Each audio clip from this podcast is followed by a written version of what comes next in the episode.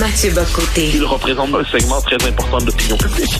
Richard Martineau. Tu vis sur quelle planète? La rencontre. Je regarde ça et là, je me dis, mais c'est de la comédie. C'est hallucinant. La rencontre. Bocoté. Martineau.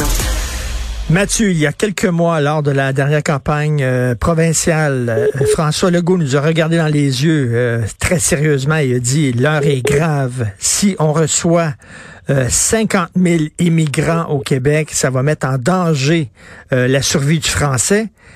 Et là, soudainement, il n'y a pas de problème. Est-ce que Mathieu, est-ce que Mathieu est là? Est-ce qu'il nous écoute? Non, on a perdu le fil avec Mathieu Bocoté. On va tenter, bon, on va tenter de le retrouver. Alors moi, moi, j'en reviens pas de cette affaire-là. Euh, j'en parlais tantôt avec euh, Jean-François Lisée et Thomas Molker. Euh, il y a quelques mois, il nous regardait dans les yeux et il dit c'est impossible. On peut pas recevoir plus de 50 000 immigrants, ça n'a pas de sens, ça va mettre en danger la survie même du français. On va devenir comme la Louisiane, ça n'a pas de sens. Donc, il faut arrêter ça. Et là, alors qu'il n'y a pas eu de changement, on n'a pas davantage de pouvoir d'Ottawa. Là, il dit, ah non, on peut recevoir jusqu'à 60 000, il n'y a aucun problème. Donc, lorsqu'il disait que l'heure était grave et c'était épouvantable, il nous mentait. Il nous mentait parce qu'il n'y a rien qui est changé exactement. Donc, pourquoi il était si alarmiste? Mais eh parce que c'était une campagne électorale. Puis il devait faire peur aux gens en disant, regardez, nous, on va défendre le Québec. On va se battre bec et ongle pour pas qu'il y ait 50 000 immigrants. On vous jure, votez pour nous, là. Puis on va être le garde-fou contre une immigration massive. Et là, une fois qu'il est aux commandes, ah non, savez-vous quoi? Ben non, on a des pouvoirs. On a des pouvoirs, puis on peut maintenant franciser les immigrants, et puis il n'y a aucun problème.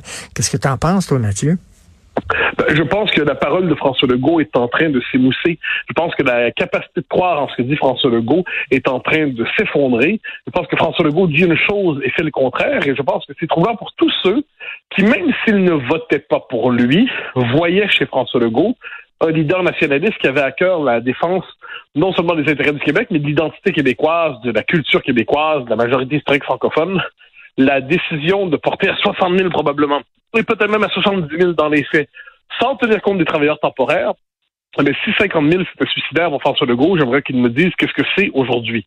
Et euh, je, je veux croire, je veux bien croire, comme je l'entends ici et là, que c'est essentiellement à cause de Mme Fréchette qui, euh, qui se comporte comme une forme de, de ministre euh, euh, je dirais, ultra-immigrationniste dans un gouvernement qui se voudrait plus nationaliste et que Mme Fréchette est une mauvaise ministre, ce dont je ne doute pas, euh, qui a des priorités idéologiques qui cadrent davantage avec le Parti libéral du Canada qu'avec un parti nationaliste québécois. Il n'en demeure pas moins que François Legault accepte cela et qu'il ne se surprenne pas si demain l'appui au Parti québécois monte à 25, 26, 27% ce ne sera pas parce que quelques chroniqueurs euh, sont euh, indépendantistes dans l'espace public, qui auraient une capacité de manipuler l'opinion. C'est parce qu'il est à ce point décevant pour les nationalistes euh, que sa parole s'est effritée, la valeur de sa parole s'est effondrée, et on se retrouve aujourd'hui avec un gouvernement qui, dans les faits, sur la question de l'immigration, agit un peu comme les libéraux, avec deux, trois nuances de bleu. Est-ce qu'il nous mentait quand il disait que ce serait dangereux pour le Québec d'avoir 50 000 immigrants? En fait, je pense qu'on est, on est devant la, classe politique était différente généralement à la vérité au mensonge. Hein. Ils utilisent, ils disent ce qui leur semble utile en dans, dans un temps donné pour euh, ce qu'ils croient utile pour le, soit leur réélection, soit euh, les sondages. Puis par ailleurs, on peut supposer qu'ils ont des convictions. Mais là, il y a quand même des limites à dire une chose de son contraire. Il y a quand même des limites à dire une chose de son contraire. Et François Legault, je le dis avec tristesse, vient de franchir ces limites. C'est quoi l'idée là? Est-ce que François Legault est conscient que tout ça, d'ailleurs, en, passant, à 60 000 immigrés par année, est-ce qu'on peut savoir pendant combien de temps on va avoir besoin de 60 000 immigrés par année pour combler les besoins de, la pénurie de main-d'œuvre? Ou, finalement, ce 60 000 permanents, parce qu'il se rend compte, pardon, c'était que les 60 000, la fameuse pénurie de main-d'œuvre, c'est quand on fait venir des gens, mais ces gens-là ont des besoins, ont des priorités, ont des, besoins économiques et sociaux, ce qui fait qu'on doit faire venir plus d'immigrés pour répondre aux besoins générés par des populations issues d'immigration. Donc, à un moment donné, c'est un mouvement sans fin. C'est absurde. Euh, puis on le voit avec la pression faite sur le logement, on l'a dit, la pression faite sur les écoles, la pression dans le système de santé. On nous dit souvent le système de santé s'effondrerait si ce n'était pas des populations issues d'immigration. Il faut juste nuancer une chose, c'est que la population nouvelle qui aussi consomme, les clients nouveaux du système de santé, sont aussi issus de l'immigration pour l'essentiel. Donc là, on est dans cette espèce de moment très particulier de notre époque, de notre histoire, dis-je, où on a perdu le contact avec la réalité en matière d'immigration. Il s'agit pas de fermer les portes pour de bon. Il s'agit pas de fermer les portes complètement. Il s'agit pas de fermer les portes à l'immigration spécialisée dans certains domaines particuliers. Il s'agit simplement de dire que l'immigration massive n'est pas compatible avec la survie de la nation québécoise. Et François Legault fait le choix de l'immigration massive. Mais tu sais, il dit on a besoin d'avoir davantage de pouvoir d'Ottawa pour mieux gérer cette, euh, cette euh, immigration-là. Et là, il nous dit finalement, ben là, pas besoin, non, on avait déjà les outils qui nous permettent de franciser ah ben, ceux qui arrivent. C'est génial, ça. Ça, c'est rire de nous, parce que on nous dit qu'on a besoin de tous les pouvoirs. Quand Ottawa dit on ne vous donne pas tous les pouvoirs, mais plutôt que de dire bon, ben, on en avait besoin de tous les pouvoirs, Ottawa ne nous les donne pas.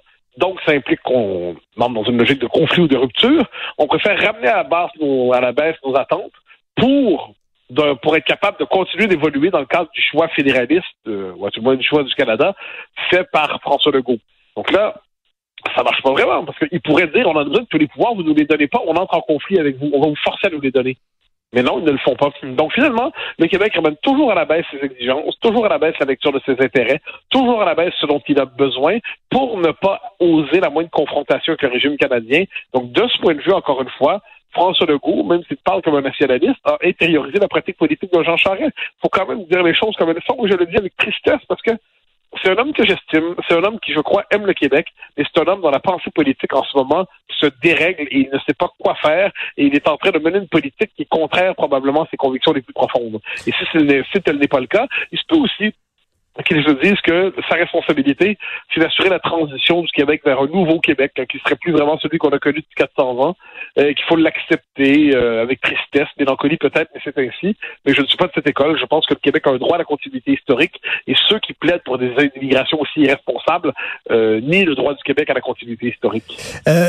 Mathieu, on dit souvent que la CAQ a deux ailes. Hein. Il y a l'aile nationaliste, souverainiste, une aile fédéraliste, mais il y a aussi deux. On peut voir d'une autre façon. Il y a une aile identitaire et il y a une aile économique.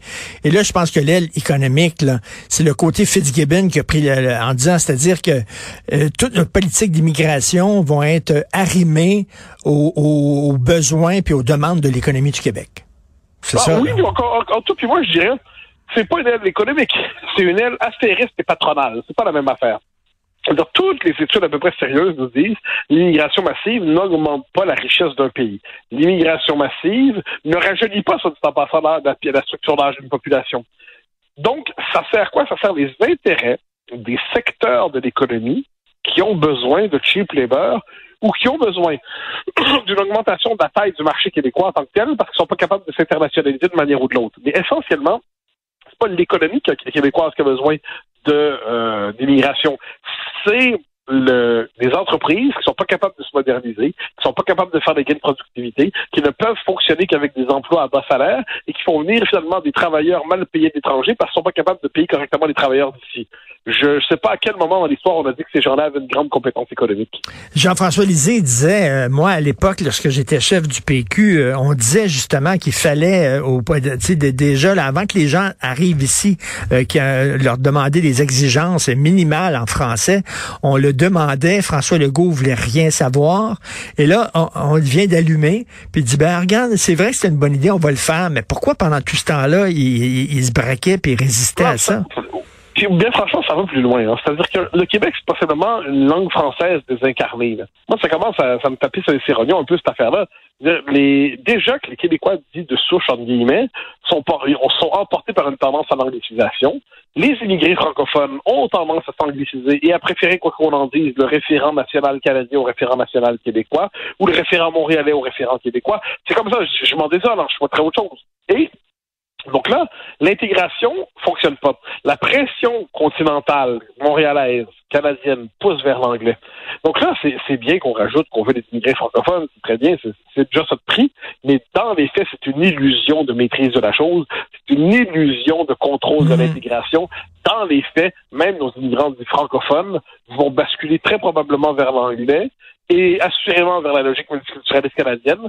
Pourquoi? Parce que le cadre québécois n'est pas pour l'instant assez fort pour être capable de les, de les digérer, de les intégrer, euh, de, faire en sorte finalement qu'ils embrassent la condition québécoise pleinement en rejoignant la majorité historique francophone. Ça ne veut pas dire, encore une fois, que ça fonctionne pas du tout. Il y a toujours des exemples individuels qui ont fait le choix du Québec. Mais, globalement, la tendance lourde n'est pas de ce côté. Puis qu'on soit obligé d'expliquer ça au gouvernement qui ose se faire élire sur le nationalisme, c'est quand même du culot. Dans le devoir, euh, il y a le directeur du HEC Montréal euh, qui explique que de plus en plus de cours en anglais euh, au HEC Montréal, même le fameux MBA est offert en anglais. Il dit qu'est-ce que vous voulez, c'est la langue des affaires, c'est important pour nos diplômés d'être à l'aise en anglais. On veut que notre diplôme soit reconnu mondialement, puis c'est pour ça que de plus en plus, il y a des cours qui sont offerts en anglais seulement au HEC. Ben oui, ça, ça pour moi, c'est logique de coloniser. Il faut arrêter avec ça. Là. À un moment donné, L'anglais, de toute façon, si tu rendu que tu l'apprends seulement à l'université, c'est que tu ne maîtriseras jamais vraiment, on s'entend. Et puis, les universités québécoises à l'échelle du monde n'ont pas à se distinguer dans le marché des universités anglophones. En cette matière, on va toujours être plus faible que Boston, puis San Francisco, puis Los Angeles, et puis New York, et ainsi de suite. La, la différence créatrice du Québec, c'est une différence francophone. Et nos universités ne devraient pas proposer des, se présenter comme des universités de deuxième zone en, anglaise, mais des universités de premier rang francophone. Mais encore une fois, c'est la logique du colonisé qui reprend ses droits. Ben, Jean-François Lisée, il me parlait tantôt, ben, d'ici, si c'est si important que ça l'anglais, puis si c'est la langue des affaires, ben pourquoi vous donnez des cours en français d'abord? Faisons du HEC, l'université anglophone. Non, mais ça, c'est la, haute administration universitaire. Ça fait longtemps qu'elle s'est détachée Montréal, mentalement du Québec. Euh, ils ont tous McGill comme modèle. Alors, quoi qu'on en dise, McGill n'est pas une institution qui est culturellement québécoise. C'est une institution québécoise au sens large, évidemment, mais c'est une institution qui se voit attachée à l'anglosphère. C'est une institution qui historiquement s'est pas développée avec une grande euh, une grande sympathie pour les Québécois francophones. C'est une institution qui a d'excellence, il n'y a pas de doute là-dessus, mais c'est une université qui se pense dans le système monde plutôt que dans le système culturel québécois. Et de ce point de vue, nos universités devraient se dire on incarne l'excellence francophone et on n'est pas on n'est pas des doubles moins convaincants, des copies, des doublures de McGill. On est de, des universités francophones qui se distinguent dans l'univers de la francophonie, qui est qui sont capables de rejoindre les Européens et non pas, comme je dis, des, sous-universités de Cleveland. Tout à fait.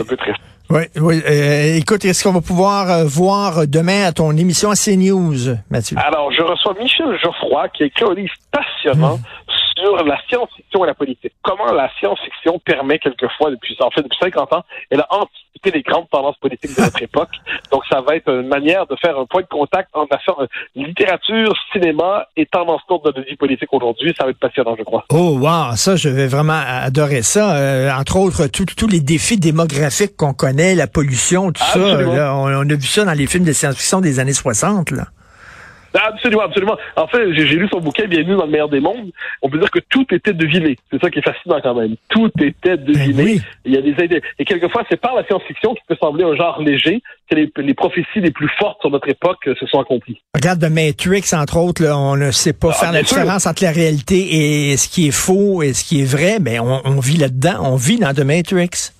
Eh ben, j'en ai souvent l'impression et je trouve ça terrifiant. Puis j'ai peur de vivre un jour dans Terminator. Donc, quoi qu'il en soit, Michel Geoffroy va être, va être un excellent invité. Très hâte de voir ça. Merci. Bon week-end, Mathieu. bye.